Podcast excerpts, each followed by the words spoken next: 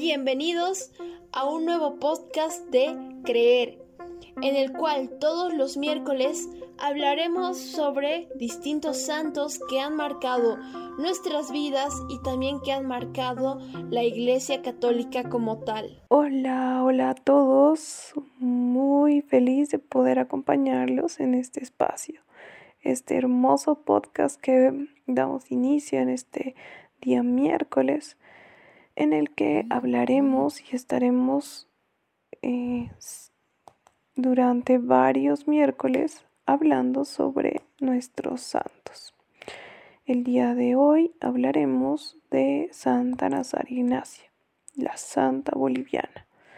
Esta primera santa que hizo muchas cosas por Bolivia, especialmente por las ciudades de Oruro y Potosí.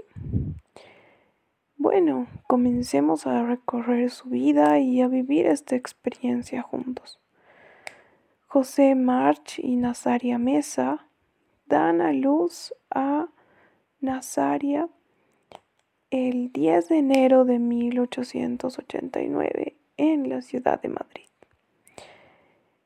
Y por dificultades económicas, pasados 10 años, es que deciden migrar a la Ciudad de México.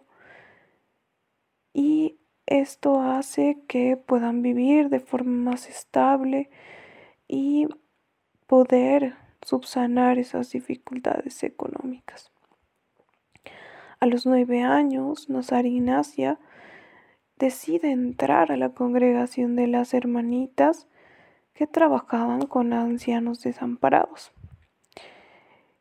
Y su primera misión, después de volverse hermana y decidir llamarse Nazaria de Santa Teresa, fue eh, la misión de Oruro, aquí en Bolivia, en el cual estuvo 12 años sirviendo a personas y adultos mayores desamparados, como era característico de esta congregación.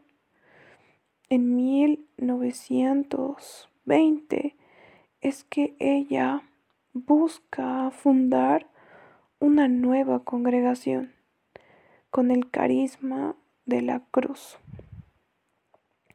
Y en 1925 es que el Vaticano decide darle todas las posibilidades para que esta congregación se haga.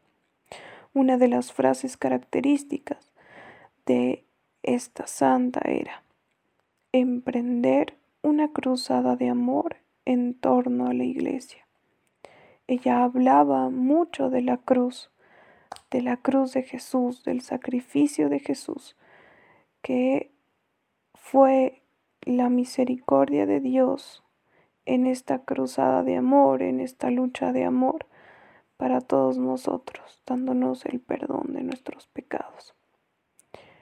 Así es que puede fundar una nueva congregación a través de este carisma y junto a varias hermanas que tenían las ganas de realizar esta obra, deciden fundar colegios y hacer actividades pastorales. Estas actividades pastorales eran sobre todo para personas necesitadas, para personas que tenían mm, o vivían en pobreza, en situación de calle. En 1927 deciden hacerla superiora de esta congregación y ella, teniendo al Espíritu Santo en su corazón, es que difunde esta obra en Bolivia, en varias ciudades de Bolivia, en Argentina, en Uruguay y también en su España, en esa, ese lugar donde pues ella nació. Lo hermoso de esta santa fue que en los momentos más duros de su apostolado, que fue la guerra del Chaco, ella recibe a huérfanos atendiendo y eh, logrando que ellos puedan tener un hogar. Además, atiende a los caídos en batalla, a los heridos, los cura y trata de restablecer su salud física. También ayuda a fundar una nueva, un, hospital en la ciudad de Potosí. En la ciudad de Potosí que necesitaba también atender a los caídos en guerra. Y en estas ciudades también hace comedores populares para los pobres que también estaban viviendo la dificultad de la guerra. Así es que ella se dedica a los discapacitados, a los huérfanos, a los caídos en guerra y viviendo toda esta situación, pues muestra esa bondad en su corazón para atender a todas estas personas.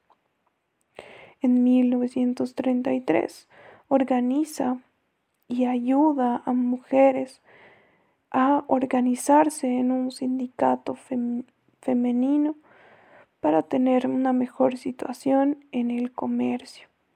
Esto en la ciudad de Oruro para poder tener una mejor calidad de vida en estas mujeres. También es importante mencionar que ella en 1936 fue apresada por la situación y guerra que vivía España y gracias a las hermanas que había dejado en la ciudad de Argentina y Uruguay es que pueden rescatarla y vive sus últimos años hasta 1943, el 6 de julio, en el que fallece. Pero ya sabemos que ya llegó a ser santa. Y fueron por dos milagros, dos milagros muy hermosos que ella, a través de su intercesión en el cielo, logró hacerse santa, logró tener esos milagros para convertirse y ahora ser un referente de santidad en Bolivia y en el mundo. Bueno, el primer milagro fue de una vecina que ella tenía en, en su ciudad natal. Una eh, señora llamada Agustina que dio a luz una hija, pero que por la tensión que tuvo y por, por todo esto casi muere en el parto. Las hermanas que vivían en España oran, oran mucho e imploran la intercesión de la santa. Esto hace que ella se sanara y sin explicación se recuperara de forma veloz ante esta eh, dificultad que tuvo al dar a luz.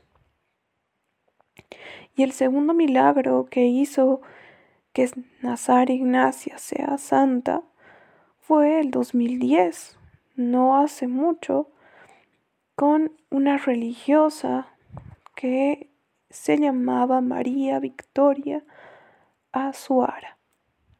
Ella, ya teniendo bastante edad, sufre un derrame cerebral que hace que deje de hablar. Y sus hermanas religiosas piden la intercesión de la Beata María Nazaria, la Madre Nazaria. Y después de doce días de oración constante por esta hermana, es que recupera el habla. Y los médicos no tienen una explicación para esta sanación, esta curación que pasó en 12 días. Así fue que a través de estos dos milagros que fueron relatados por las hermanas, que imploraban la intercesión de la santa, es que abrieron el proceso para poder canonizarla. Así fue que el 2018 pudieron demostrar a través de todos los testimonios y todas las personas que vivieron en el tiempo en el que ella hacía las obras, poder hacerla santa. Y nos deja grandes enseñanzas, nos deja esa cruzada de amor que tenemos que tener en nuestro corazón para lograr hacernos santos como ella, hacernos y dar nuestra vida por todas esas personas que lo necesitan.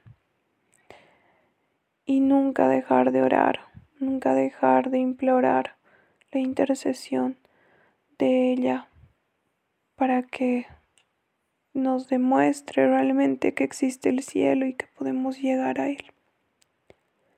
Bueno, esa fue la vida de nuestra Santa Madre eh, Nazaria Ignacia. Agradecida con todos ustedes por quedarse hasta este momento del podcast y pedirles que podamos hacer la oración que nos ha enseñado Jesucristo. Padre nuestro que estás en el cielo, santificado sea tu nombre. Venga a nosotros tu reino, hágase tu voluntad así en la tierra como en el cielo. Danos hoy nuestro pan de cada día, perdona nuestras ofensas, como también nosotros perdonamos a los que nos ofenden. No nos dejes caer en tentación y líbranos del mal. Amén.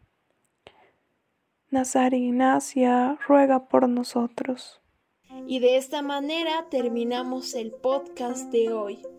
Quiero invitarte a que los siguientes miércoles puedas acompañarnos, puedas conocer la vida de muchos otros santos que son importantes para nuestra iglesia y que también puedas aprender un poco más de ellos y puedas aplicar sus enseñanzas en tu vida.